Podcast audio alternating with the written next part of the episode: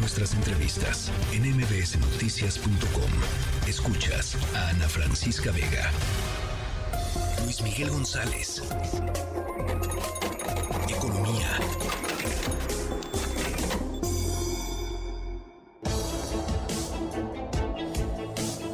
Luis Miguel González, hoy propones, y me parece muy bien, eh, hablar sobre cómo se construye la, economía de Acapulco, cómo se compone la, economía de Acapulco y por qué es tan devastador lo que estamos escuchando y lo que estamos viendo sobre eh, el huracán Otis, Luis Miguel. Ana Francisca, buenas tardes. el tema es fascinante porque cuando uno se mete, literalmente le echa la lupa, se encuentra con muchas sorpresas. Empiezo por, por una que revisé los datos, uno pensaría, en parte porque nuestro marco mental nos lo dice así, que la mayor parte de la población ocupada en Guerrero vive del turismo. Eh, pues resulta que la principal actividad empleadora de gente en Guerrero es la agricultura.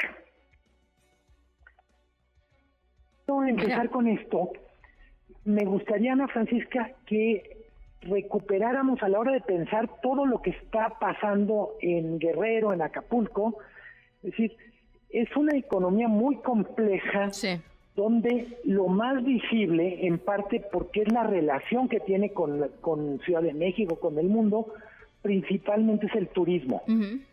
Pero es un estado que pues fundamentalmente tiene muchísima actividad agropecuaria, eh, tiene muchísimo comercio informal, es el número uno nacional en empleo, bueno, número dos nacional en empleo informal, 78% de la población vive en la informalidad. ¿El número dos? El número dos. ¿Como estado, Como porcentaje. Es eh, eh, guerrero, dices. Sí. Híjole. Y, y Acapulco eh, tiene para mí dos peculiaridades. Es un sector hotelero que es emblemático, que en su momento fue pionero, líder nacional, pero que paulatinamente se fue rezagando. Si vemos el, el PIB turístico de Acapulco comparado con el, con, con el PIB nacional turístico, pues resulta que Acapulco es el número 17 del país como municipio. Eh, no nos sorprendería, el número uno en México es la alcaldía Cuauhtémoc.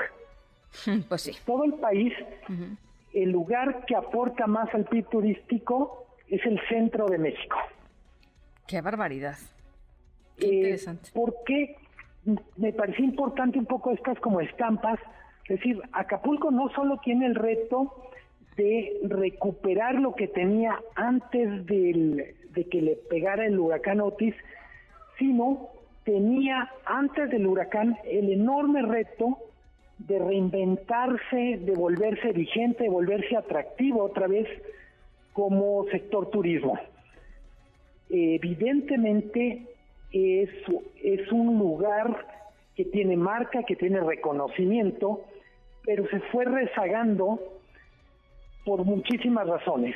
Entonces yo diría, ahora que estamos escuchando que se reúne la Secretaria de Economía, las autoridades, tratando de hacer un inventario de qué se tiene que hacer, cómo se tiene que hacer, yo diría, el gran reto es imaginar un Acapulco que sea mejor que el que era antes de Otis, con menos desigualdades, con menos informalidad, mucho mejor integrado la población local a la parte más lucrativa, la parte donde se genera más valor del turismo.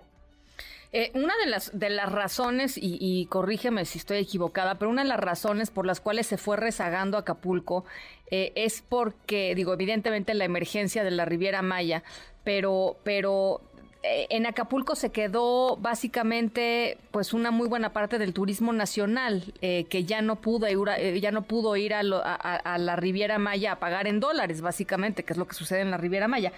Em, pero pero es eso no Luis Miguel o sea parte del tema. Es de alguna manera se volvió el lugar de la nostalgia y no el lugar del futuro, ¿no? Así es, así es. Eh, otra peculiaridad del sector turismo, y por eso creo que es tan complicado el ejercicio, el esfuerzo de reconstrucción, tiene que ver con, tienes mucha empresa micro, pequeña, turística, que está en esta como frontera, como la formalidad e informalidad. Eh, por un momento, todos los reflectores se apuntan a qué pasa con los grandes hoteles. Vimos la, las imágenes tristísimas del lobby del Princess, por ejemplo, porque es un, un hotel que muchos conocen o muchos han visto en películas o lo que sea, pero hay que decir, la situación más complicada está para microestablecimientos turísticos, gente que vende servicios a los hoteles, por ejemplo, de transporte, por ejemplo, de comida, por ejemplo, eh, los restaurantes que viven alrededor de un pequeño hotel o incluso un hotel pequeño. Eh, Acapulco tiene un sector de grandes hoteles, aproximadamente 600, pero mucho del gran de los grandes números de empleo, de, de movimiento, los generan establecimientos que tienen 10 o menos empleados. Sí. Eh, cuando uno piensa en estas mesas de diálogo de gobierno con empresarios, uno siempre se queda con la sensación, ojalá los grandes puedan hablar por los pequeños, remolcarlos en lo que va a ser el esfuerzo. Yo diría, no es la reconstrucción física el mayor reto, sino la reconstrucción de la vida turística de Acapulco. Por eso se dice esto no va a ocurrir rápido, se va a llevar tiempo y va a requerir inversiones enormes. Bueno, eh, y, perdón, yo salgo con mi, con mi, con mi nota negativa, pero creo que se, se, debe de hablar de ese tema, pero recuperar la, pues la gobernabilidad y la seguridad, Luis Miguel, porque con, quien hemos hablado aquí en estos días, y, digo, no es, no es novedad, pero pues es, es tremendo verlo operando y floreciendo así. Eh, pues, pues, no hay no hay autoridad, no hay estado, la gente eh, armada en sus casas con machetes, si pueden con una pistola, pues con una pistola, porque pasan personas con, con armas largas, este, eh, embosados por, por toda la ciudad buscando buscando qué llevarse, en fin, lo que sabemos que sucede en, en, Acapulco, pero que una situación como la que está viviendo ahora, pues seguramente eh, profundizará, que es una crisis brutal de, inseguridad, más de 1.600 muertos me parece en lo que va de, del año. Totalmente. digo, y uso este último dato que da Ana Francisca para decir, ha matado más gente la violencia que Otis en Acapulco. Y cuando vemos esta cifra en perspectiva, podemos entender la importancia del reto de recuperar entonces la, la gobernabilidad en la paz, no para los turistas, para la gente que es de Acapulco. Eh, un dato también de la economía de Acapulco y Guerrero que es impresionante es Guerrero iba ascendiendo en este mapa de las remesas, es el sexto productor de remesas para México y tiene mucho que ver con gente que migra por cuestiones de, pues, literalmente, de oportunidades económicas, pero también en busca de seguridad a secas. Eh, creo que junto con el tema de seguridad, uno de los enormes retos antes de empezar la reconstrucción económica es la estabilización de condiciones de higiene, salud.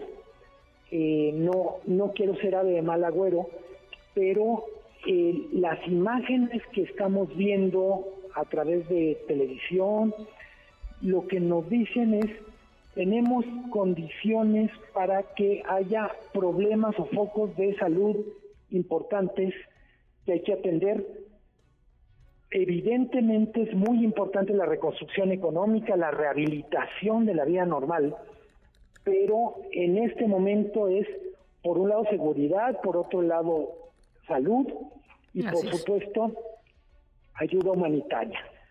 No bajar la guardia los que podamos mandar algo, hay que hacerlo. El gobierno tiene mucho que hacer, si lo deja de hacer, para eso estamos también nosotros, Ana Francisca. Creo que hay que poner las pilas ahorita. Caray, tremendo. Pues eh, es eh, importante lo que... increíble las cifras que nos das hoy. Y lo sumo, mira, nada más a dos cifras que, que he recopilado en lo que va de del programa. Se ha avanzado eh, 32.634 censos a casas para ver qué es lo que la gente necesita, de alrededor de 600.000 que se necesitan de censos.